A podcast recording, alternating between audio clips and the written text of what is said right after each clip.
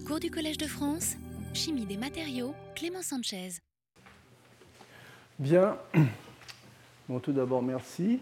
Donc, nous allons euh, débuter en fait cette série de cours euh, sur les, les, polymères, je dirais les polymères pris au sens large, à la fois les polymères minéraux et les polymères organiques. Alors, je me permets de vous rappeler très rapidement les différents cours euh, qui vont avoir lieu, je dirais, d'ici à la mi-décembre. Donc, trois premiers cours sur les processus, je dirais, de, de, condensation ou de polymérisation euh, qui tournent autour de la chimie minérale, où à chaque fois, bon, je montrerai quelques exemples euh, d'interface en fait, de ces systèmes euh, basés en fait, sur, des, sur des cations métalliques et les polymères organiques. à la quatrième leçon, elle sera totalement, je dirais, euh, dédié à l'interface euh, vraiment avec des polymères, des assemblages à base de polymères et de la chimie minérale de type sol-gel. Euh, la cinquième leçon, ce seront plutôt des assemblées de type supramoléculaire qui seront utilisées pour minéraliser, pour utiliser en fait ces, systèmes d'organogèles comme, comme gabarits minéraux. Et le dernier cours sera une, une discussion sur ce que l'on appelle au jour d'aujourd'hui les matériaux autoréparables et en fait et les promesses qu'il y a derrière ce, type, ce type de thème et de matériaux. Alors chaque, en fait, chacun de ces cours va être enrichi euh, grâce à un séminaire en fait, de, mes collègues, euh, les professeurs Bernadette Charleux, Jean-Pierre Jolivet, Alan Mala, Étienne Duguet, euh, Yvan Huck et Ludwig Leber, qui viendront donc compléter, enrichir, ouvrir un petit peu le, euh, point de vue, je dirais, sur des aspects euh, à la, à la, fois fondamentaux et également des aspects qui concerneront plus directement la recherche qu'ils qu mènent dans leur laboratoire.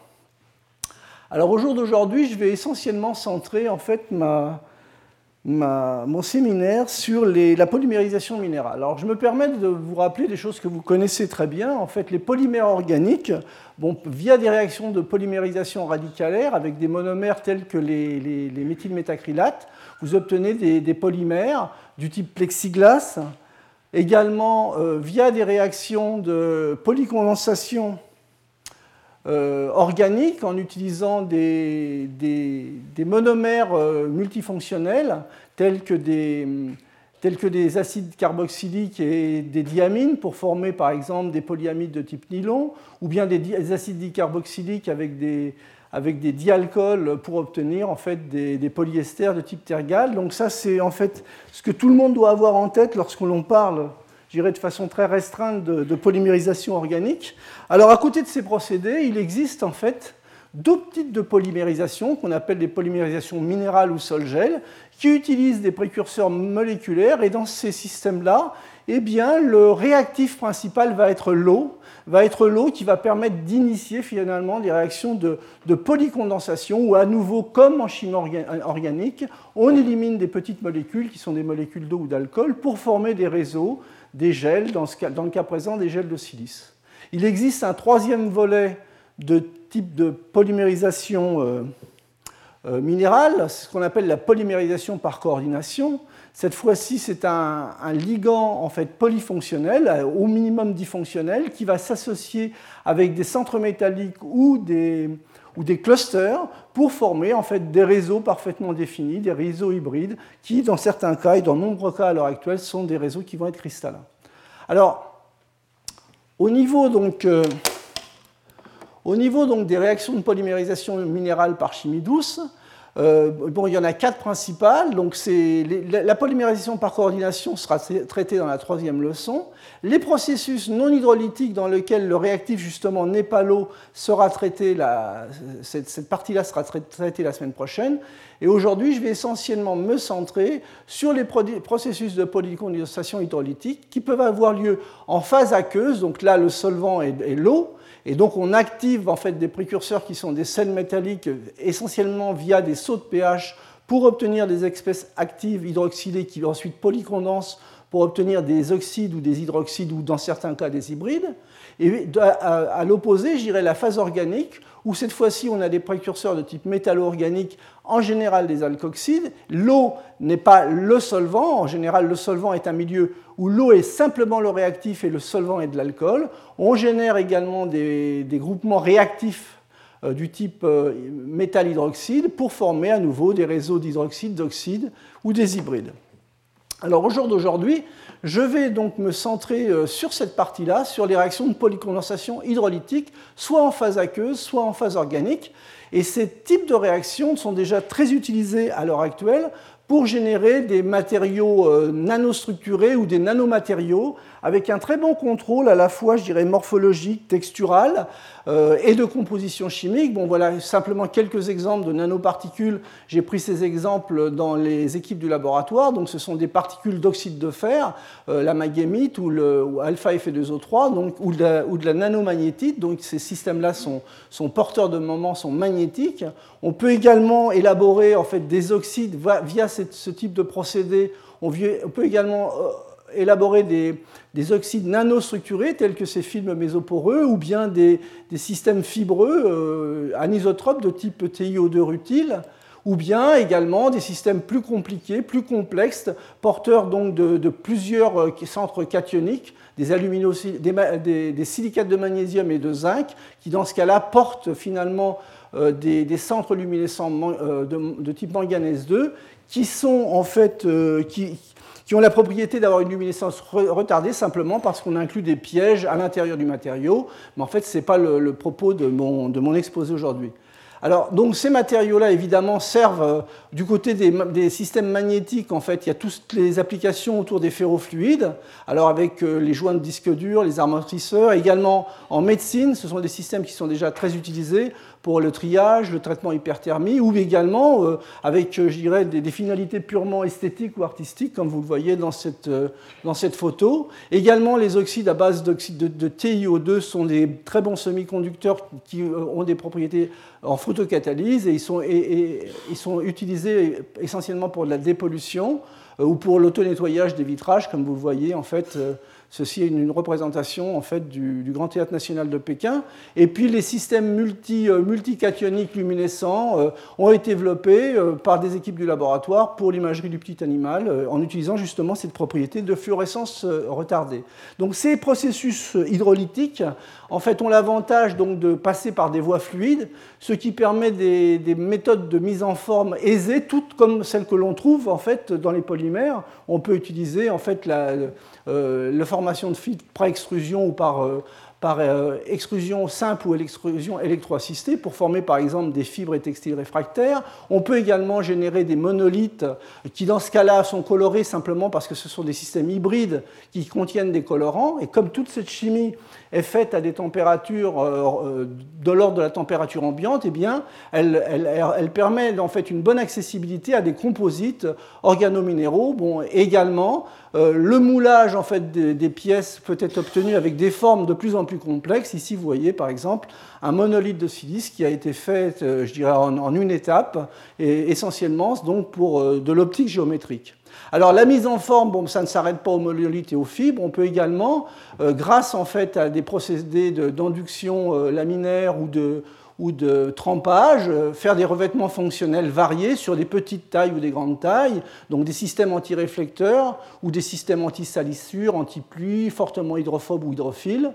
Également, en fait, des, systèmes avec des fonctionnalités sous forme de film qui peuvent accepter euh, ou euh, accepter des charges et donc des électrons, des systèmes qui vont changer de couleur euh, soumis à un champ électrique via l'insertion de, petits cations protons ou lithium. Donc ça va pouvoir donner des systèmes intéressants pour l'affichage, également des systèmes intéressants pour les, aspects batterie ou photovoltaïques, également des systèmes où la structure cette fois-ci est macrocellulaire, telle que dans les mousses d'oxyde ou dans les aérogels. Alors là, on aura des propriétés intéressantes euh, comme euh, matériaux support pour la catalyse ou la biocatalyse, avec des porosités euh, hiérarchiques et donc, intéressantes pour ces propriétés-là, ou bien dans, le cadre de la formation d'aérogels également, où il y a des propriétés isolantes et des propriétés isolantes aussi bien thermiques qu'acoustiques qui sont tout à fait remarquables. Alors si on revient maintenant sur la chimie de, base, la chimie donc de, des réactions de polycondensation hydrolytique. Tout d'abord, les phases dites aqueuses, en fait, ce qu'on utilise, donc c'est un, sel métallique au départ, et on va donc euh, euh, dissoudre ce sel métallique dans l'eau, et tout commence en fait par la dissolution de ce sel métallique dans l'eau. Donc, lorsque l'eau est un solvant euh, protique polaire avec une forte constante d'électrique, un fort fort moment. Et donc, en fait, ce sont ces propriétés qui permettent de solubiliser dans l'eau de nombreux sels, en particulier de nombreux sels minéraux. Euh, mais euh, l'eau n'a pas uniquement cette propriété. Grâce à ses doublés d'honneur euh, sur l'oxygène, en fait, l'eau a un caractère base de Lewis nettement marqué. Et donc, elle se trouve en présence dans le milieu réactionnel de cations métalliques qui, eux, sont les acides de Lewis. Et donc, évidemment, il va y avoir des associations acides-base de Lewis. Et la première chose que va faire un cation dans l'eau, c'est de se dissoudre et donc de se solvater et d'utiliser finalement les molécules d'eau qui vont être disponibles autour de lui pour en fait créer une sphère de coordination. Euh, sphère de coordination dont la taille va dépendre également, le, nombre en fait de coordination va dépendre directement de la taille euh, du cation. Et la nature en fait de la, de la, de la liaison qui va s'engager entre la molécule d'eau euh, fixée sur le centre métallique et le centre métallique va dépendre en fait très fortement, je dirais, de la charge, de l'électronégativité du cation et de sa taille. Et donc cette liaison va être plus ou moins fortement polarisée en particulier, euh, cette polarisation de la molécule d'eau fixée va entraîner finalement des, déprotonations de cette molécule d'eau pour créer des groupements euh, hydroxylés en libérant des protons, voire des groupements oxo.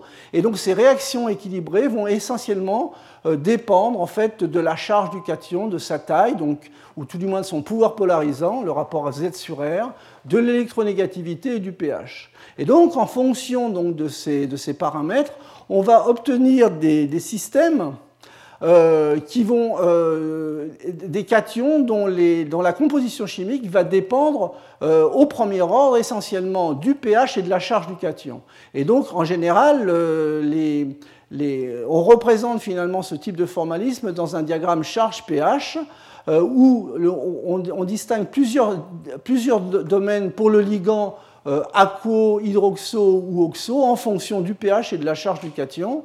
Alors, il y a deux domaines, je dirais, un peu extrêmes. Qui, pour les, les cations de charge élevée, comme les vanadates, les tungstats ou les, systèmes à base d'oxyde de manganèse, eh bien, on va, on va avoir donc des cations très fortement chargés qui vont fortement polariser la liaison chimique et créer en fait des systèmes qui vont être stables sous forme oxo.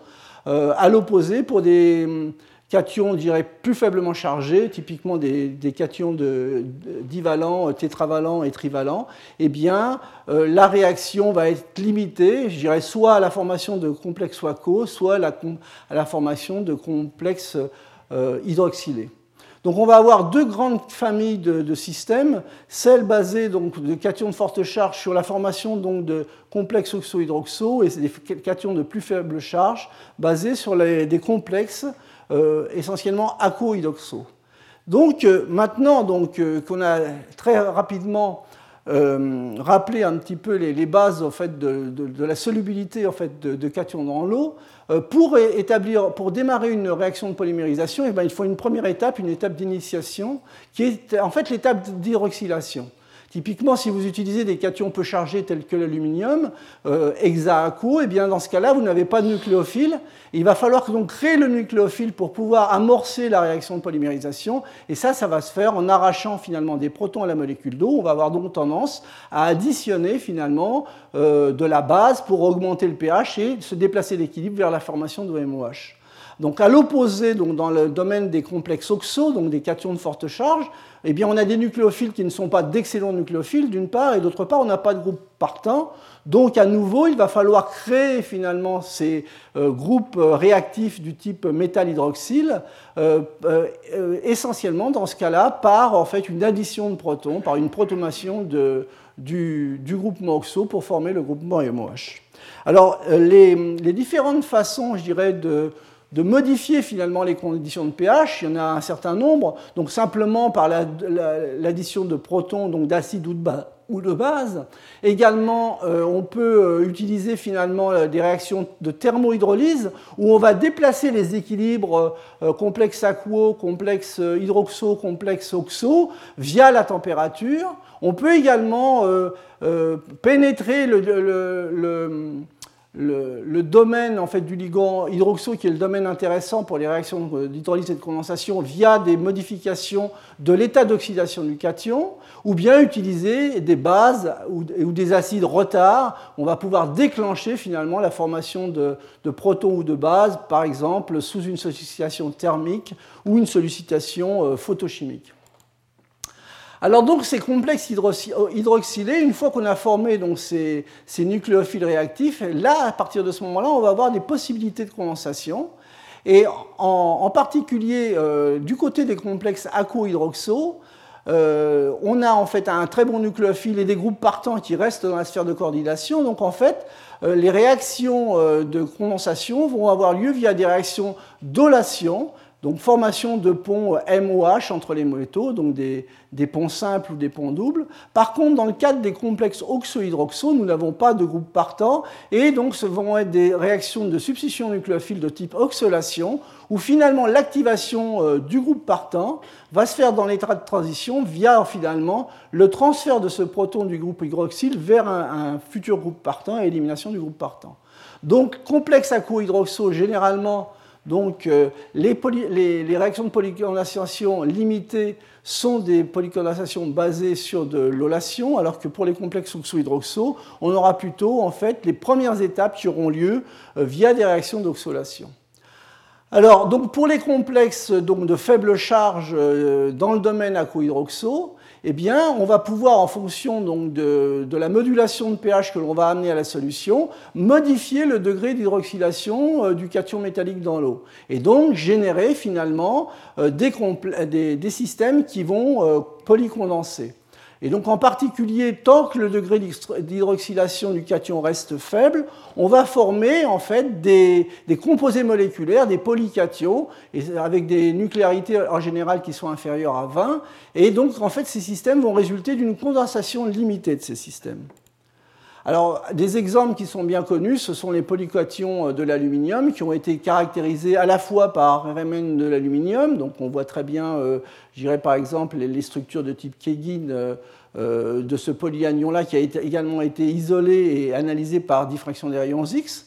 Donc en fait, en fonction du, taux d'hydroxylation, eh on obtient des, polycations de plus en plus condensés et également, bon, au niveau des, données, de ce qu'on a dans la littérature, ce sont pour l'essentiel non seulement de la RMN, mais des, diagrammes de spéciation euh, qui sont faits, je vous le rappelle, dans des conditions euh, de, forte dilution. Alors, pour les complexes de forte charge, donc on être dans le domaine des, complexes aquo-hydroxo, et donc cette fois-ci, on va acidifier le système. Euh,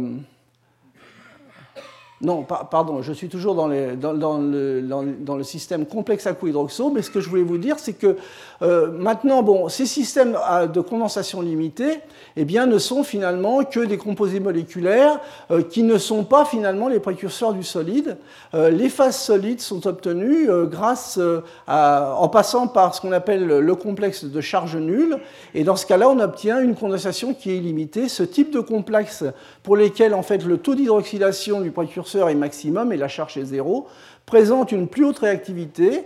En particulier, le fait d'hydroxyder le métal augmente très fortement l'électroposité du métal, euh, augmente également la labilité des groupes partants qui, dans le cas présent, vont être des molécules d'eau, et également le fait d'utiliser des précurseurs neutres minimise en fait les, répulsions euh, électrostatiques. Et donc on peut, euh, grâce à, des conditions, en utilisant des conditions de pH pour lesquelles finalement je peux créer en fait ce précurseur de charge nulle, polycondenser en fait des précurseurs hydroxylés pour aller former des solides. Alors un exemple, je dirais, qui est, des plus simples, c'est l'utilisation de cations divalents totalement hydroxylés par, par acidification. Euh, par, euh, ajout de base, pardon, euh, pour former en fait des, via des réactions d'olation euh, en cascade des précurseurs qui vont s'assembler pour former des, plaques, des plaquettes, euh, des, systèmes lamellaires qui vont générer par exemple des hydroxydes du type MOH deux fois qui ont des structures euh, de type lamellaire comme dans le cas de MGOH deux fois qui, et vous le voyez sur transparent qui, qui, qui, est une microscopie qui met bien en évidence en fait ces structures en plaquettes. Alors du côté donc, des complexes de forte charge, on est dans le domaine donc, des complexes oxo-hydroxo. Et donc dans ce cas-là, en fait, à nouveau, donc l'évolution de la charge euh, va, euh, va, va, être associée finalement à une diminution du pH et également donc dans des conditions de, protonation euh, de, des groupements oxo limités, on va obtenir des polyanions, donc des espèces moléculaires, que ce soit dans la chimie du vanadium, du tungstène ou du molybdène, de structures variées qui sont en fait des, des bras morts de la polycondensation. Alors, l'obtention de ce genre de, polyanions a été largement répertoriée, voyez, dans des ouvrages euh, qui datent des années 1960-1980. Euh, Et en particulier, il y a le groupe de, Pierre Souchet qui a développé finalement euh, toute cette chimie des polyanions et des polycations. Ça, c'est l'évolution des isopolystangstates en fonction du pH, vous voyez, en, fonction donc du taux de du taux d'acide introduit dans le milieu réactionnel, et bien on obtient toutes ces espèces moléculaires. De même, en fait, pour les, vanadates, pour les isopolyvanadates, on obtient, en fait, en, en descendant le pH à partir d'une solution de métavanadate de, sodium, on obtient finalement tout un, ensemble d'espèces moléculaires qui ont, dont, les processus de formation résultent en fait de réactions d'oxolation.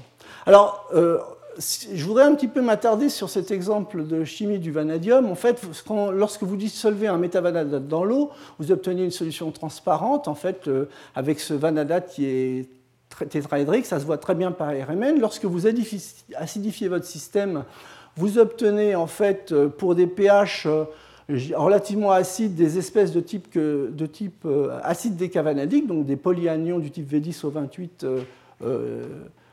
protonés. Et lorsque vous passez à des pH plus élevés, vous obtenez finalement des, monomères euh, cationiques chargés. Alors ces systèmes-là, en fait, ne sont pas les, précurseurs finalement de la phase solide. Euh, si vous laissez en fait vieillir une solution de vanadate euh, euh, de décavanadate dans des conditions de force ionique relativement euh, faibles, eh bien en quelques heures, vous obtenez des, gels, des gels d'oxyde de vanadium qui sont formés à partir en fait de ces précurseurs par formation finalement du complexe de, charge nulle. Alors, euh, comment peut-on justement travailler dans des conditions de force ionique relativement faibles? Eh bien, ce que l'on fait, c'est que l'on utilise un sel, le vanadate de sodium, et au lieu de l'acidifier directement en rajoutant de l'acide comme de l'acide chlorhydrique ou en fait on aurait un apport d'ions supplémentaires, on échange, finalement euh, les sodiums contre des protons sur une résine et on obtient, vous voyez, cette évolution. Donc en, sortie de colonne, on obtient cet acide décavanadique. Et donc dans les conditions, si on est dans les bonnes conditions de, pH, donc avec un rapport H sur vanadium de 3 et des conditions de force ionique relativement faibles, eh bien, on peut obtenir des gels d'oxyde de vanadium euh, qui en fait euh, sont des, gels d'oxyde de vanadium hydratés. Donc en fait, on décrit finalement ce, type d'évolution. On part d'un système tétraédrique que l'on protonne pour former des espèces polyanioniques. Et ces espèces polyanioniques sont ensuite redissoutes pour former le complexe de charge neutre, qui lui va être en fait le précurseur réel de la formation de ces fameux gels d'oxyde de vanadium. Alors ces gels d'oxyde de vanadium sont particulièrement intéressants parce que ce sont des gels qui présentent euh, d'une part une très forte anisotropie structurale. Ils sont à la fois conducteurs protoniques puisque en fait euh, cet oxyde donne lieu à des réactions de dissociation à l'interface euh, eau-oxyde, et donc en fait c'est un système qui est acide, donc conduit des protons. Et également, cet oxyde de vanadium a des défauts, c'est-à-dire que tous les vanadiums ne sont pas dans l'état de vanadium d'oxydation du vanadium 5, il y a quelques vanadium 4, et donc c'est également un conducteur euh, électronique. Et donc le fait d'avoir des structures fibreuses, ça présente un certain nombre d'avantages, en particulier, je dirais, les seuils de percolation pour la conduction protonique ou électronique sont très vite atteints pour des quantités de, pour des concentrations en oxyde de vanadium relativement faibles. Également, le fait d'avoir des objets anisotropes, cela permet finalement de, former, pour certains domaines de concentration, euh, des, cristaux liquides totalement minéraux qui sont intéressants, vous voyez, euh, et qui présentent en fait des, modes d'organisation de type lyotrope. Alors, donc, ces, gels d'oxyde de vanadium, euh, lorsqu'on regarde les mécanismes de, les mécanismes qui ont été proposés pour leur schéma de, pour, pour, pour, leur, processus de formation, en fait, euh, on part en fait d'un composé de type vanadate que l'on acidifie pour former le complexe de charge nulle euh, VO, VOH 3 fois OH2, donc de charge 0. Ce, ce composé très réactif va euh, condenser via des réactions de relation pour former en fait des systèmes de chaînes simples qui ne sont pas favorisées au niveau anthropique, au niveau thermodynamique, mais en fait, ce qui génère en fait ces chaînes, c'est également le contrôle cinétique, puisque l'olation est un phénomène très rapide. Puis, via des réactions de condensation par oxydation, eh bien, on obtient des doubles chaînes alternées qui ensuite, par une seconde réaction d'oxydation, permettent d'obtenir finalement les feuillets de V2O5 qui correspondent à la, structure euh, en fait, des, des gels d'oxyde de vanadium formés. Alors, en ce qui se concerne donc la chimie donc en phase aqueuse, j'ai peut-être été un petit peu vite, mais je voulais un petit peu résumer pour me prendre un petit peu le temps de m'attarder sur la chimie euh, en phase organique. Dans ce cas-là, en fait, ce sont toujours des réactions de polycondensation, mais vous allez le voir, les systèmes ne présentent pas du tout les mêmes, euh, les mêmes types de réactivité. En particulier, donc, les réactions de polymérisation à partir de précurseurs de type alkoxyde métallique, donc des alcoolates, Hein, des alcoolates variés, donc de, métaux tels que le titane, le zirconium ou le silicium, ou bien également des alkoxydes modifiés, subissent en fait ces réactions de polycondensation via une première réaction d'hydrolyse, où à nouveau on forme le groupement réactif MOH, euh, mais je vous rappelle que dans ce cas-là, on est dans un milieu haut alcool, puis des réactions de condensation, soit des réactions d'oxolation, de création de ponts oxygène avec élimination de groupements alcool, soit en fait des réactions d'oxolation avec élimination de molécules d'eau. Également, un, troisième type de réaction, c'est la réaction d'oxolation, d'olation, pardon, qui est très très importante en particulier pour les systèmes à base d'oxyde de métaux de transition. Donc je vais revenir sur ce point dans quelques instants. Alors, la chimie en fait de polymérisation en phase organique qui a été la plus développée, c'est la chimie en fait euh, basée sur les alkoxydes de silicium. Et pour ça, il y a des raisons historiques en fait. C'est que les, alkoxydes de silicium ont été développés très tôt au niveau de la synthèse. Vous voyez, dans les années 1844 par Ebelman.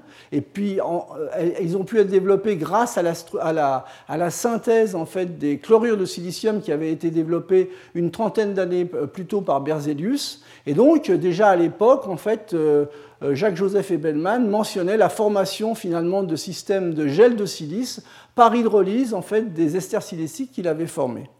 Également, euh, cette chimie du silicium développée très tôt, il y a d'autres raisons, donc indépendamment de l'abondance importante du silicium. les précurseurs sont devenus très vite commerciaux, grâce en particulier au développement de toute la chimie du silicium et des, silicones et des agents de couplage. Ces systèmes sont relativement stables et ils ont été également, euh, utilisés très tôt par les communautés à la fois des éolites et des argiles, les communautés euh, des, et euh, des, chercheurs des verres et des céramiques, et également les communautés polymères. Donc en fait, non seulement il y a une utilisation, je dirais, très, très tôt de, ces systèmes à base d'alcoxyde de, silicium, mais également ce sont des systèmes qui présentent une bonne stabilité, et également, donc, de, par leur faible réactivité et leur bonne stabilité, eh bien, on peut mettre en œuvre un certain nombre de techniques de caractérisation qui sont bien adaptées en fait, au suivi en fait, d'évolution de ces systèmes. Donc ces, systèmes à base d'alkoxyde de silicium s'hydrolysent euh, et polycondensent pour former de la silice hydratée. Alors le silicium, bon, c'est un atome qui est petit et peu électropositif.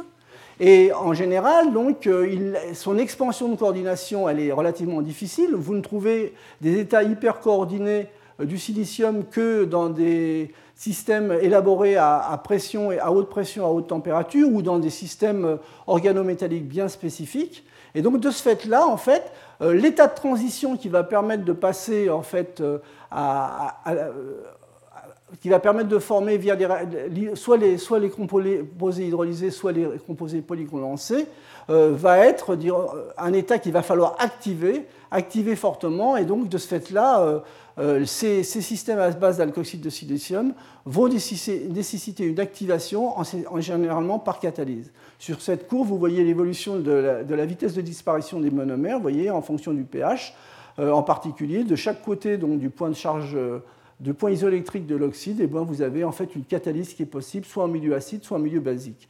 Et cette vitesse, en fait, donc euh, toutes les vitesses d'hydrolyse-condensation des alkoxydes de silicium vont bien entendu dépendre du pH. Alors on distingue donc, des réactions euh, d'hydrolyse, euh, donc des réactions de substitution nucléophile, par donc, ajout d'une molécule d'eau dans la sphère de coordination du silicium qui doit monter, donc ça, ça lui demande de l'énergie transfert en fait euh, euh, pour protoner le groupe partant, élimination de la molécule d'eau.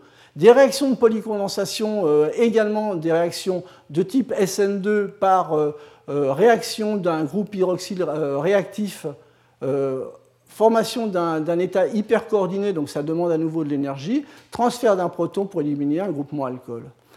Donc en fait, ce sont des réactions qui passent en fait par des états, je dirais, hypervalents, donc hyper coordonnés. Euh, ces systèmes à base d'alcoxyde de, silicium, je vous disais que l'un des grands intérêts, c'est que ce sont des systèmes qui sont finalement d'une réactivité qui est contrôlable, d'une réactivité qui est relativement faible, et on trouve dans la littérature de, nombreuses finalement analyses en fait sur ces systèmes. En particulier pour des taux d'hydrolyse et de condensation ménagers, euh, on, a la formation de, de, tout un ensemble de petits oligomères qui ont été très bien caractérisés en couplant à la fois de la, RMN euh, du, liquide, la, RMN du silicium 29, avec des techniques, bon, typiquement des techniques qu'on utilise dans les polymères organiques, la chromatographie en phase GAF sur, colonne capillaire, couplée à une spectro de masse, ça permet de faire une attribution, je dirais, euh, complète en fait de tous les oligomères formés pour des degrés de condensation relativement contrôlés et faibles.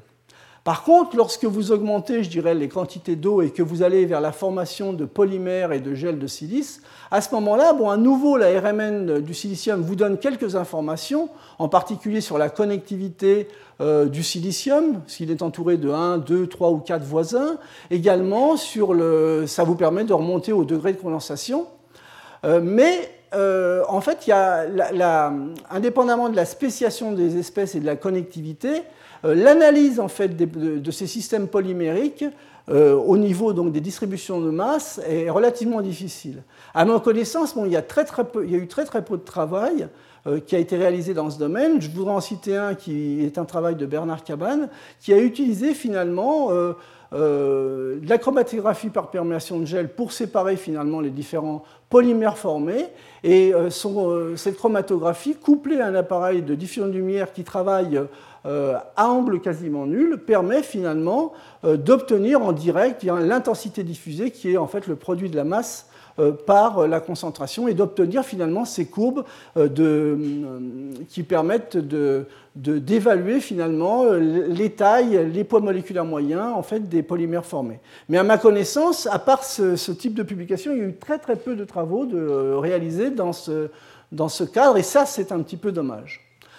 Alors je vous disais que le, silicium est un composé particulièrement euh, peu réactif, donc il va falloir l'activer euh, par des réactions de catalyse. Et donc a priori, une catalyse acide va permettre d'activer les réactions d'hydrolyse-condensation simplement parce qu'on va créer un meilleur groupe partant. Une catalyse basique euh, avec des groupements, hydroxyle ou des groupements SiO- créés par par euh, arrachage du proton par la base vont être de meilleurs nucléophiles que l'eau ou les groupements silanols. Et également, on peut utiliser finalement une troisième méthode de catalyse pour activer les composés à base de silicium, qui est ce qu'on appelle la substitution nucléophile assistée sur le centre de silicium, où on va ajouter un catalyseur typiquement du fluorure, qui a une très bonne affinité euh, avec le centre de silicium pour former un complexe à 6 bases de Lewis, donc un, un, complexe qui va déjà être hypervalent. Donc en fait, la formation de ce complexe qui est déjà proche de l'état de transition va permettre d'accélérer de façon énorme en fait, les réactions d'hydrolyse-condensation Un système non catalysé, euh, la gélation de la silice, c'est plusieurs euh, jours. Un, système catalysé à l'acide, ça peut être euh, quelques dizaines, voire une centaine, d'heures à la base également. Un système catalysé par des nucléophiles, la gélation de la silice peut avoir lieu en, moins de quelques minutes. Alors donc la catalyse, bon, elle augmente bien sûr les, vitesses de réaction, mais elle n'est pas, je dirais, neutre, elle modifie également la structure des polymères formés. En particulier, si on regarde la catalyse acide, la catalyse basique et nucléophile, ce que l'on voit, c'est que les états de transition après protonation ou après addition d'un groupement euh, hydroxyle ou d'un F sont soit positifs, soit négatifs.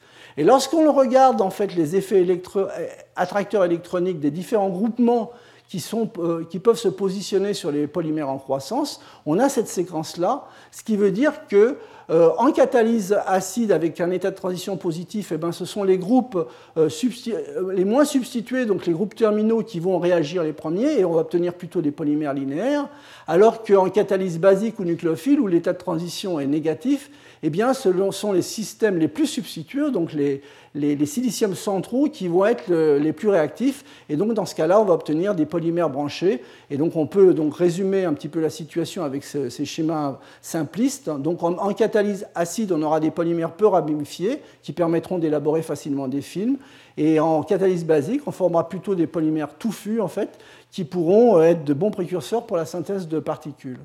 Alors ces, polymères, euh, ces structures polymériques ne sont pas une simple vue de l'esprit. Hein. Donc ces, systèmes ont été caractérisés par euh, diffusion de rayons X aux petits angles en particulier. Donc c'est une technique euh, qui permet donc d'évaluer donc l'intensité diffusée est sensible finalement aux, fluctuations de densité de la matière et donc ça permet de d'évaluer finalement à la fois la, taille des objets formés et leur structure en fonction de, la décroissance en fait de, l'intensité diffusée en fonction du vecteur d'onde. Et c'est une technique en fait qui permet d'explorer des domaines de détail euh, communément dans un domaine de 1, allant à 1 ou de 1 à 100 nanomètres. Et en particulier, donc, les pentes en fait, de, l'intensité diffusée, du logarithme de l'intensité diffusée en fonction du logarithme du vecteur d'onde, sont sensibles finalement à la forme en fait, des polymères, aux structures des polymères en croissance, et en particulier donc, les faibles pentes euh, inférieures à 2 euh, donnent, en sont associés à la formation de polymères linéaires ou des polymères peu ramifiés, alors que lorsque vous avez obtenu des pentes de plus en plus importantes, eh bien, euh, elles sont associées à la formation, donc tout ça, ça se modélise bien entendu, à la formation de polymères touffus, peu denses ou carrément de polymères touffus, voire à la formation de particules, euh, de particules colloïdales lisses. Alors, ça c'était pour la chimie du silicium, donc une chimie peu réactive qu'il faut activer. Alors le cas de figure est totalement différent lorsqu'on s'intéresse à la chimie des métaux de transition, donc les, alkoxydes métalliques des métaux de transition. En général, donc, euh, dans, le cas des métaux de transition, contrairement au cas du silicium, eh bien, la, coordinance en fait, du métal dans l'alkoxyde est, bien inférieure à la coordinance, euh, je dirais, qui, qui satisfait le métal, c'est-à-dire la coordinance la plus stable, celle que l'on retrouve dans l'oxyde. Typiquement, bon, dans le cas du silicium, entre le précurseur et l'oxyde, en fait, vous voyez que vous n'avez pas de variation de coordinance, donc vous passez par des états de transition euh, associatifs. Dans le cas donc, des oxydes de titane, de cérium ou autres, eh vous voyez que les précurseurs, euh, la valence en fait, du titane TiOR4 ou COR4, bon, il va y avoir un écart marqué entre, je dirais, euh, valence et coordinance la plus stable de, du métal entouré d'oxygène. Donc en fait, déjà au départ, en fait, les alkoxydes métalliques euh, ne vont pas euh, se, conformer dans des structures simples. C'est-à-dire qu'en fait, ces ligands alkoxy qui vont être des, ligands qui vont avoir des effets sigma donneur et pi donneur vont euh, justement calmer cette frustration de, de coordinance en formant des points intermétalliques. Et donc, en fait, en générant déjà à l'échelle du précurseur de la molécule des réactions des, additions nucléophiles qui permettent d'augmenter la, coordinance du, métal. Et donc cette oligomération par pontage, je dirais que c'est une des caractéristiques de tous les alkoxydes de métaux de transition. Et cette molécularité va dépendre, elle va dépendre bien entendu de l'encombrement stérique, c'est-à-dire de, la nature du groupement euh, R, euh, également de la valence du métal et de, sa coordinance la plus stable. Et en général, ce qu'on observe, c'est que la molécularité, donc le degré d'association d'un alkoxyde, euh, diminue euh, avec la taille du, groupement du radical organique, augmente en fait avec la taille du métal, c'est-à-dire avec l'écart en fait entre la coordinance préférée du métal et sa valence, et également dépend de la polarité du milieu. En particulier, bon, sur, ce petit tableau, j'ai fait un résumé pour des alkoxydes euh, tétravalents. Eh bien, vous voyez que dans le cas du silicium, bon, la question ne se pose pas. Euh, coordinance euh, et valence, l'écart est, nul et donc le système reste monomérique. Alors que pour les octoxydes de, titane, de zirconium et, de thorium, au fur et à mesure qu'on a l'écart, je dirais, N-Z qui augmente, eh bien, on a des degrés, donc des nucléarités, des degrés d'association qui augmentent. Alors ça, c'est vrai pour des solvants euh, euh, peu polaires non donneurs, tels que les alcanes et le benzène. Alors à partir du moment où on va travailler dans l'alcool, eh bien on va euh, le solvant, l'alcool, qui est un solvant après tout donneur, va également se mettre en compétition, je dirais, avec la formation des ponts, des ponts alcoxo pour également créer des, structures de, polymères, de, ligomères différentes. Alors, dans le cas des alcoxydes de titane, pour résumer et illustrer la situation, eh bien, lorsque vous avez des groupements très encombrants, eh bien, vous obtenez des, alcoxydes de titane qui sont monomériques. Lorsque vous diminuez donc l'encombrement stérique avec des, radicaux primaires, eh bien, vous obtenez des trimères en solution dans, le benzène ou dans les alcanes. Et dans les solvants polaires comme l'alkeur, à ce moment-là, vous obtenez des dimères solvatés, où là, vous avez la, coordinance 6, en fait, qui est la coordinance euh, que recherche finalement le, le titane, la coordinance la plus stable, celle qu'il a dans l'oxyde. Dans l'état solide, vous trouvez également en fait, des, composés cristallins euh, euh, dans lesquels le titane est entouré de six voisins oxygènes avec des, groupements à la fois terminaux et pontants.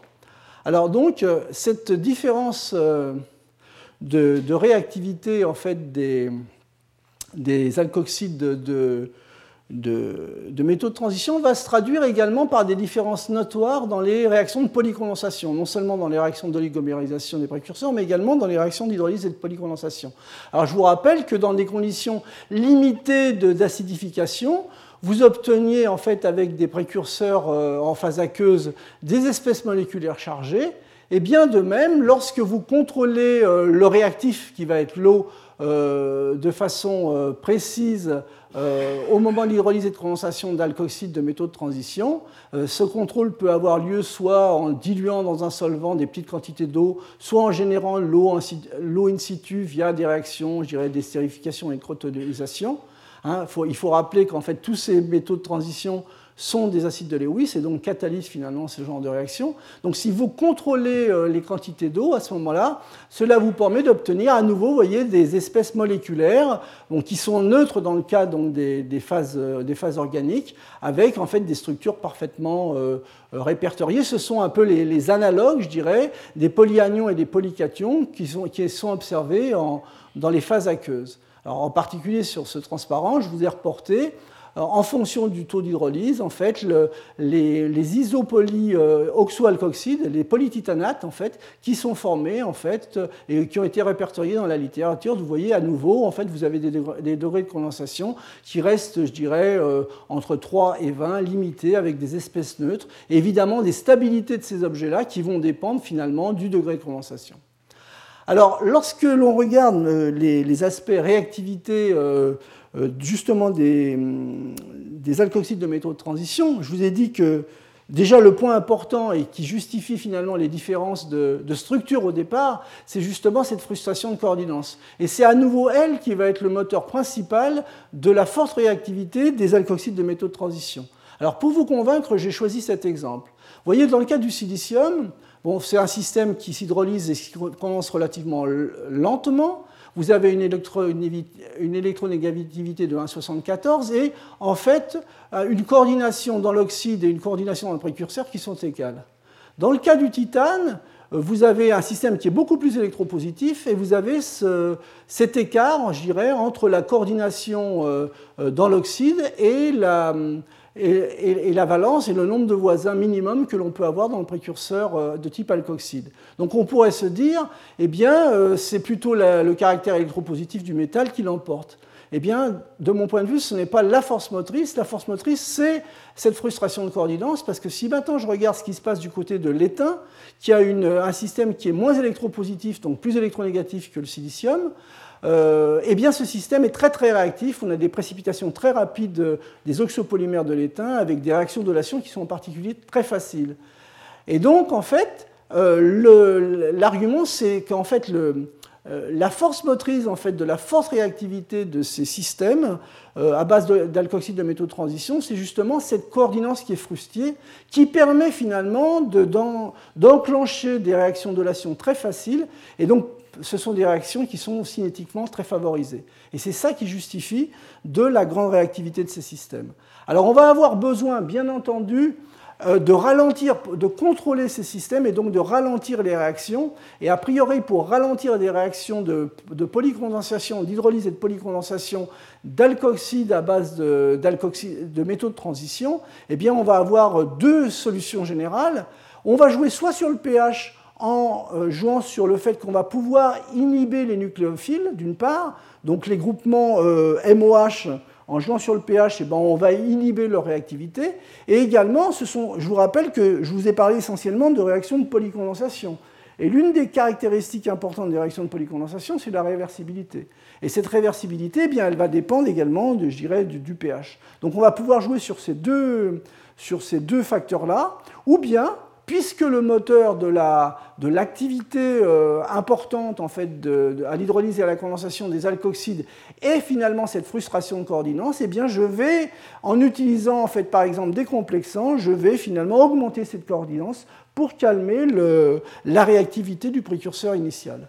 Alors donc là, ça c'est un exemple qui concerne les alcoxydes de titane. Donc l'isopropoxyde a une coordinance 4, donc c'est un système avec un, groupement euh, euh, euh, alcoxy, secondaire donc encombré. Donc c'est un système qui est très réactif. Donc si j'ajoute par exemple une molécule complexante comme de l'acide acétique, je vais obtenir ce type de, de, dimère où en fait je vais complexer finalement le titane en libérant une molécule d'alcool et en relâchant finalement la contrainte stérique et ça va me permettre déjà d'augmenter un système qui a une coordinance plus élevée. Alors des complexants qui sont également très utilisés sont les bêta-dicétones, hein, qui cette fois-ci se, positionnent euh, sous la forme d'un chélate, et de la même façon, en fait, cette bêta-dicétone va éliminer une molécule d'alcool pour former en fait de nouveaux précurseurs dans lesquels la coordinance finalement du titane va être augmentée par rapport à la coordinance du, précurseur initial. Et donc ça, ça va être une façon de freiner finalement les réactions d'hydrolyse et de condensation. Et en particulier, donc, euh, le moteur, je le répète, c'est l'augmentation de la coordinance. Euh, d'autre part, le fait de rajouter des complexants sur le, titane, ces complexants sont de moins gros groupes partant. Donc en fait, je vais avoir une fonctionnalité apparente qui va être diminuée, mais également elle va être diversifiée puisque je vais pouvoir éventuellement étendre des réseaux, euh, je dirais, organiques en utilisant finalement les fonctionnalités organiques qui sont relativement stables. Et donc tout ça, ça va me permettre de ralentir les réactions d'hydrolyse et de condensation. Alors quand je, dans l'étude finalement des, composés à base d'alcoxyde de métaux de transition, et bon, je voudrais simplement me focaliser sur le cas du titane, eh bien on peut obtenir en fonction du taux de, de poison, du taux d'inhibiteur, qui peut être simplement euh, le taux de protons ou bien le taux de complexation et le taux d'eau. Pour une concentration fixe, eh bien, j'obtiens ce type de diagramme d'état. Ce ne sont pas des diagrammes de phase, ce sont des diagrammes d'état. Ou pour des taux de poison élevés, je dirais, quel que soit le taux d'eau, eh je vais obtenir des dispersions colloïdales de particules. Et puis donc, euh, lorsque je vais diminuer le taux de poison euh, et que je vais augmenter le taux d'eau, qui est le moteur finalement des réactions d'hydrolyse-condensation, eh bien, je vais obtenir des gels ou des précipités. Et donc ça, c'est vrai à la fois pour l'inhibition par les complexants et l'inhibition par, euh, par, les protons. Donc on obtient dans, dans, ce régime de concentration des sols transparents ou bien des gels euh, plus ou moins opaques en fonction de l'endroit où on se positionne dans le diagramme, ou carrément des précipités lorsque je n'ai plus assez d'inhibiteurs et que j'ai trop d'eau, et eh bien à ce moment-là, je ne peux plus contrôler finalement les réactions d'hydrolyse-condensation. Alors ces, systèmes euh, à base d'alcoxyde de métaux de transition polymérisés, donc ces oxopolymères de, métaux de transition, sont également caractérisables grâce euh, aux techniques de diffusion centrale des rayons X. En particulier, on, peut analyser euh, en fonction du domaine de, taille, en fait, vers les petites tailles, on a des informations sur la taille des objets élémentaires, des clusters qui constituent l'agrégat polymère. Dans, les tailles, vers les grandes tailles, on a des informations sur la masse du polymère dans son ensemble et également sur les répulsions entre polymères. Et dans le domaine intermédiaire, la pente en fait, de, l'intensité diffusée en fonction du vecteur d'onde euh, traduit finalement la structure des polymères qui sont en croissance. Alors ce que l'on obtient, vous voyez, c'est que euh, pour euh, aussi bien de la catalyse de l'inhibition avec des protons ou de l'inhibition avec, avec des complexants. Les gels en fait sont des polymères ramifiés en général avec des dimensions, je dirais, des structures caractérisées par des dimensions fractales de l'ordre de 2. Euh, les sols, eux, sont plutôt des polymères linéaires avec des dimensions fractales souvent inférieures à 2, alors que les précipités, en fait, sont des polymères euh, plutôt euh, touffus, je dirais, avec des dimensions fractales supérieures à 2 et, très souvent de l'ordre de 3. Alors, Évidemment, en ce qui concerne ces systèmes qui sont assez complexes, en fait, les, mécanismes réactionnels proposés peuvent avoir plusieurs visages, avec des visages plus ou moins complexes. Et je voudrais juste, à la fin de, cette leçon, illustrer finalement euh, ce point. Alors on peut proposer, bien entendu, euh, des mécanismes de formation également euh, à partir donc, de précurseurs, par exemple de l'alcoxyde de, de, titane modifié avec de l'acétylacétone, bon, on connaît bon, par des données spectroscopiques la nature des précurseurs. On sait qu'en hydrolysant ces précurseurs, on obtient des, des sols de nanoparticules d'une taille aux alentours de 3-5 nanomètres, avec une certaine composition chimique. Les premières étapes nous permettent de, maintenir en évidence finalement des, des précurseurs euh, chélatés hydroxylés. Et ensuite, on peut imaginer finalement euh, des, étapes d'hydrolyse et condensation, sachant que l'état final du matériau après, j'irai traitement à 60-80 degrés en présence de, protons, va être la formation d'une phase bien connue, la phase de, euh, de TiO2 anatase, avec également des tailles qui sont des tailles en, adéquation avec les tailles euh, des systèmes colloïdaux obtenus de façon intermédiaire. Donc on peut proposer, voyez, un mécanisme de ce type on va passer donc du monomère complexé au dimère hydroxylé à une chaîne et ensuite en fait à des, à des germes euh, qui, vont donner naissance en fait à la phase TiO2 adatase. Alors tous ces mécanismes, vous voyez, euh, bon, c'est joli, on peut se dire, euh, on va chercher un petit peu où sont, les artefacts possibles. Il y en a un certain nombre. Alors le plus évident, c'est de se dire, bon, là, je quand j'obtiens la phase anatase, dans la phase anatase, tous les oxygènes sont entourés de trois vasins titane. Donc c'est typiquement ce qu'on appelle des ponts mu3 oxygène-titane. Et tous les intermédiaires réactionnels que j'ai utilisés dans la description de ce, de ce mécanisme-là, c'est basé essentiellement sur finalement, vous voyez, des ponts mu2 ou des ponts mu3 euh, d'oxygène. Et donc, en fait, euh, ce mécanisme est sous-tendu finalement, ce mécanisme relativement linéaire est sous-tendu par en fait l'hypothèse que l'on n'a que des ponts mu2 ou mu3 euh, dans ce système-là. Alors maintenant, lorsqu'on utilise des, techniques comme la RMN de l'oxygène 17 pour caractériser finalement ces systèmes en cours de formation, vous voyez, ce que l'on voit, c'est que évidemment, on a ces ponts mu2, mu3, et ça c'est en accord avec le mécanisme, mais on voit arriver ces fameux ponts mu4. Donc là, il y a une première gêne, se dire, bon, bah, finalement, le mécanisme tel que l'on le voyait n'est pas aussi simple. Euh, mais ça, c'est quand même ce que l'on observe, je dirais, dans le liquide. Qu'est-ce qui se passe du côté du solide?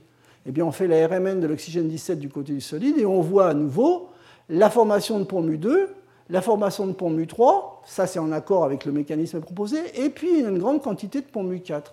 Et ces ponts mu4, eh bien, ils sont observés uniquement justement dans les espèces moléculaires qui sont finalement des clusters. Et ces clusters ont en général une quantité importante de ponts euh, euh, mu4 OTI, voire des ponts mu5. Et donc en fait, ce qui veut dire que le mécanisme proposé euh, précédemment reste quand même un mécanisme relativement simpliste. Et il faut faire attention finalement aux images, je dirais, relativement complaisantes que l'on peut avoir, qui sont importantes du point de vue éducatif et du point de vue pédagogique, euh, mais en fait, euh, très souvent, le, quotidien de la recherche dans, les polymères, ce sont souvent des images qui sont quand même euh, plus complexes que les mécanismes que l'on peut imaginer simplement. Alors, ce n'était pas un message, je dirais, un, message négatif Pas du tout. En fait, ce que je voulais dire, c'est que finalement, dans ce domaine de la chimie hydrolytique, aussi bien aqueuse qu'organique, il reste de nombreux défis scientifiques à relever. J'en ai mentionné quelques-uns, en particulier la spéciation spectroscopique euh, est difficile pour de nombreux éléments, en particulier les métaux de transition qui sont très intéressants au niveau des propriétés. La spéciation difficile de tous les éléments dans le régime de concentration de formation du solide, parce qu'en fait la plupart des données que vous regardez dans les livres, eh ce sont des, systèmes en, régime très dilué avec des diagrammes de spéciation, mais vous êtes très loin finalement des conditions réelles de formation du solide. Euh, on a très peu de données. À ma connaissance, je vous en ai montré une, c'est-à-dire le travail de Bernard Cabal, accès au diagramme de distribution en masse des polymères minéraux, c'est-à-dire arriver à séparer des polymères, ce que font de façon, je dirais, euh, routinière les collègues en polymères. Au jour d'aujourd'hui, ça ne se fait pas de façon très très euh, bonne. Je dirais qu'il n'y a qu'un exemple en, chimie, je dirais en chimie de polycondensation minérale. pourquoi? Bah, Parce que cette chimie séparative, elle est difficile parce que ce sont souvent des systèmes qui sont très réactifs, soumis à des équilibres rapides, et on peut se poser la question si finalement euh, il n'y aurait pas de modification du système par la mesure. Donc il faut arriver à trouver des, conditions de, séparation et d'analyse qui soient relativement rapides. Se pose toujours le problème des fameux précurseurs de charge nulle, la mise en évidence des véritables SBU, donc des précurseurs de charge nulle qui sont en fait euh, des, précurseurs hypothétiques, mais que l'on ne voit pas puisque ce sont des systèmes qui sont très réactifs qui vont former le solide. Donc en général, ce que l'on observe, ce sont euh, les étapes d'avant. Dans le cas du vanadium, ce que l'on voit très clairement, c'est du décavanadate ou de l'ion VO2 euh, positif. Et lorsque le solide se forme, vous voyez par RMN le système perdre en intensité, donc ces deux systèmes se recombinent pour former le solide. Hein. Mais on n'a pas d'informations sur les vrais précurseurs. On n'a que des hypothèses finalement de, euh, travail. Alors, donc, ces, mécanismes de formation du ou des solides sont, restent encore peu nombreux, même s'ils sont euh, simplifiés, eh bien, il faut continuer dans cette voie-là. Euh, très souvent, ils sont basés, je dirais, sur un raisonnement thermodynamique. C'est-à-dire qu'on connaît en fait le départ, on connaît l'arrivée, et avec quelques données spectroscopiques, on essaye d'imaginer finalement tous les chemins réactionnels. Hein. et bien évidemment, ils sont basés sur la bonne intuition du chimiste. Alors, ce que l'on pourrait apporter, je dirais, de façon importante euh, pour contribuer à une meilleure compréhension de ces systèmes, bon, il y a déjà un certain nombre d'expériences qui se sont mises en route, en particulier les premières étapes de la formation du solide, via en fait toutes les techniques qui vont être résolues en temps, comme l'exAF, la diffusion des rayons X, la RMN, maintenant la microscopie.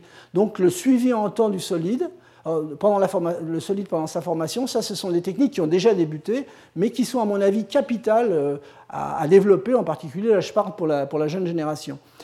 Euh, également, donc, il ne faut pas oublier que les précurseurs de la phase solide cristalline peuvent être complexes, amorphes, nanométriques, polydisperses, mais je dirais au jour d'aujourd'hui, grâce à un certain nombre de techniques, on peut quand même répondre finalement à ce, type de questions.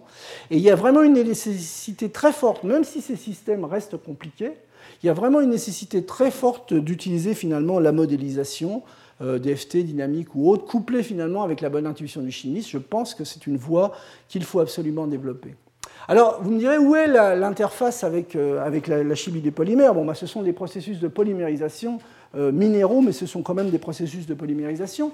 Mais il y a eu des interfaces qui se sont créées très tôt, en fait, avec la chimie des polymères. Euh, je n'en citerai que deux. Ce sont des, exemples que je reprendrai, je dirais, de façon plus, plus posée dans, dans, les cours suivants. Très tôt, vous voyez, dans les années 85, en fait, les, les polyméristes comme Jim Marks se sont intéressés finalement à l'élaboration de composites à partir d'élastomères, de, de polydimethylsiloxane, euh, et de charge de silice. Vous, voyez, vous savez qu'une des obsessions des polyméristes qui travaillent sur les élastomères, ce sont justement les propriétés mécaniques.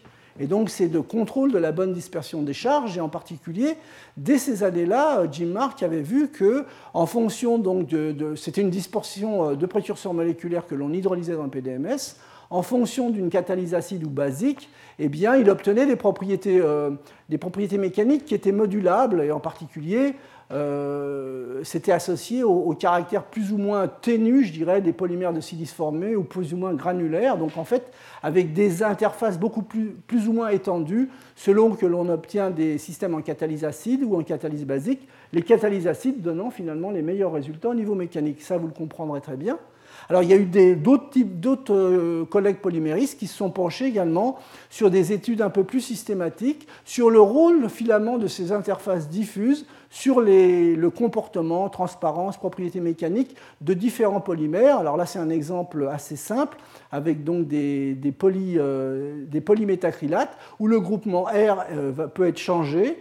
Et donc pour des groupements R de petite taille où on peut euh, favoriser finalement ce type de liaison hydrogène, vous obtenez des gels et des, verres composites avec en fait euh, un degré d'homogénéité de transparence très important, alors que dès que vous commencez à augmenter la taille du groupement euh, du radical R sur le polymère organique, à ce moment-là, vous inhibez en fait une partie de ces interactions supramoléculaires et vous avez des systèmes qui donnent des séparations de phase plus marquées. Alors du côté donc des des polyméristes, bon, je reprendrai dans la leçon 4 en particulier un, grand nombre d'exemples justement sur, sur, cette interface entre chimie des polymères minéraux et chimie des polymères organiques. Donc vous voyez des hybrides transparents avec 50% de silice dans un polymère très hydrophobe. Donc ça, c'était en, 84-85.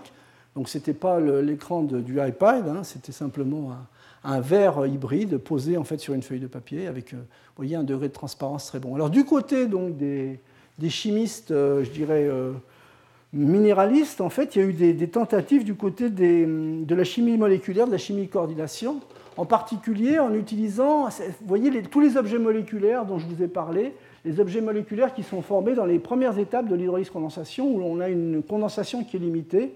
Ce sont des objets dont les structures sont bien connues, dont les structures sont bien cernées, dont la chimie euh, dont on peut modifier finalement euh, la structure via une chimie qui est contrôlée. Donc, à nouveau, les premiers exemples, on les trouve dans la chimie organique du silicium, où vous avez ces structures de type cube qui peuvent être modifiées avec des groupements polymérisables, mais également dans ces systèmes un peu plus complexes, dans la chimie des, des hétéropolyanions, on sait très bien faire en fait des hétéropolyanions de structures connues et caractérisées en variant le pH à partir de, ce, cet hétéropolyanion, on va créer une structure lacunaire, voyez, avec quatre sites réactifs oxygénés.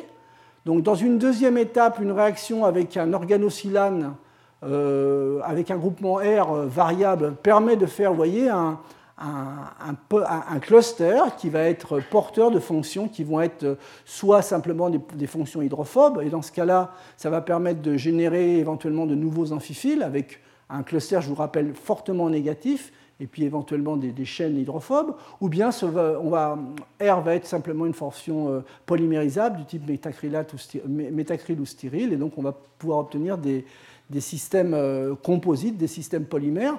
Donc ça, ce sont les approches, les approches des, collègues en fait, de chimie moléculaire, également du côté des, phases organiques eh bien, les clusters également peuvent être modifiables via de simples réactions de transalcoolyse, puisque ces clusters, voyez, sont recouverts de groupements euh, alcool, des groupements alcool qui sont euh, réactifs, qui sont échangeables par d'autres fonctions alcool. Ces fonctions alcool peuvent être euh, de façon contrôlée positionnées sur la surface de ce type de cluster et ensuite donc des fonctions qui peuvent être polymérisables avec un groupe stérile, et ensuite, via des réactions de polycondensation, on va obtenir par exemple des verres hybrides organominéraux transparents. Hein. et donc en particulier, ces systèmes sont facilement transférables dans les milieux polymères. Alors ça, ce sont les, tentatives, vous voyez, de, les premières tentatives au niveau historique, c'était dans les années 80, c'était Jim Mark. Puis du côté donc, des gens de, la minérale, c'était également le début des années 90. Alors évidemment, il y a eu des progrès de fait, je dirais, euh, au niveau du positionnement des fonctions, au niveau du contrôle des, structures et des ultrastructures, aussi bien du côté des polyméristes que du côté des, des, polyméristes organiciens que du côté des polyméristes, je dirais, minéraliciens, minéralistes. Pardon. Alors là, je voudrais finir en fait mon, ma conférence sur ce sur ce transparent. Vous voyez ici, ce que vous voyez, c'est un système euh, euh, triple euh, cœur-disque coquille qui a été bon, élaboré par Bernadette Charleux et Maud Save, donc des collègues polyméristes, hein, donc, avec donc au centre une, bille de latex. Et sur cette bille de latex, on peut faire croître une première couronne en fait, de, de silice par un procédé de condensation minérale et en présence de tensioactifs, qui a une très forte porosité. Dans cette porosité, on peut inclure finalement des monomères et les, greffer sur la, des, des, monomères de polymérisation et faire croître une troisième couronne euh, qui va être cette fois-ci un réseau de polymères euh, organiques du type PMMA. Et donc on peut éventuellement garder le latex pour avoir un système euh, cœur, disque, coquille, donc latex, silice, PMMA, ou un système avec un, un trou au centre, donc un système vide, disque de silice, et puis ensuite euh, le polymère de PMMA. Donc en fait, ça, c'est un petit peu les, avancées, je dirais, plus récentes, euh, justement, à l'interface euh, entre polymères minéraux et polymères organiques. Et donc ça me permet donc de finir en fait mon exposé et vous présenter, je dirais, la, conférencière qui va donc présenter finalement la conférence intitulée Le monde des matériaux polymères à la découverte des macromolécules synthétiques. Donc j'ai le plaisir en fait de, de recevoir professeur Bernadette Charleux, donc, qui est de l'Université de Lyon, localisé à CPE, mais de l'Université de Lyon, qui est également membre senior en fait, de l'Institut universitaire de France. Actuellement, euh, Bernadette est professeure, mais elle dirige également une UMR, en fait, euh, chimie catalysée polymères et procédés, et elle est directrice adjointe de l'ED, de chimie de, l'Université de Lyon, donc également de, de fortes charges d'enseignement. Donc j'ai connu euh, bon, Bernadette Charleux, euh, je dirais pratiquement euh, dans, ses premières années à Paris 6, lorsqu'elle était chargée de recherche. Puis elle est donc devenue professeure à Paris 6, au laboratoire de chimie des polymères. Elle était responsable de l'équipe de polymérisation radicalaire et auto-assemblage. Elle nous a quittés il n'y a pas très longtemps. Et donc c'est quelque chose, c'est dommage pour Paris 6, je dirais, c'est dommage pour les, pour, les pour les polyméristes parisiens, parce que c'était vraiment quelqu'un, euh, et c'est quelqu'un de, très, de très haute qualité, dont les activités de recherche, en fait, c'est chimie des polymères, cinétique et mécanisme des réactions de polymérisation, beaucoup de contrôle sur, les, euh, sur tout ce qui est radicalaire, elle va vous montrer sans doute un certain nombre d'exemples, euh, des matériaux hybrides plus récemment, et également des copolymères à bloc, amphiphiles, et étudiant en fait tous les, propres, toutes les, tous les procédés d'auto-assemblage. Et pour finir, ce que je voudrais vous dire, restez absolument à cette conférence. Bernadette, en fait, euh, a été primée très récemment. Elle est la lauréate du prix Grammaticatis Neumann de l'Académie des sciences. Voilà, je, vous remercie pour votre attention et je suis prêt à répondre à vos questions.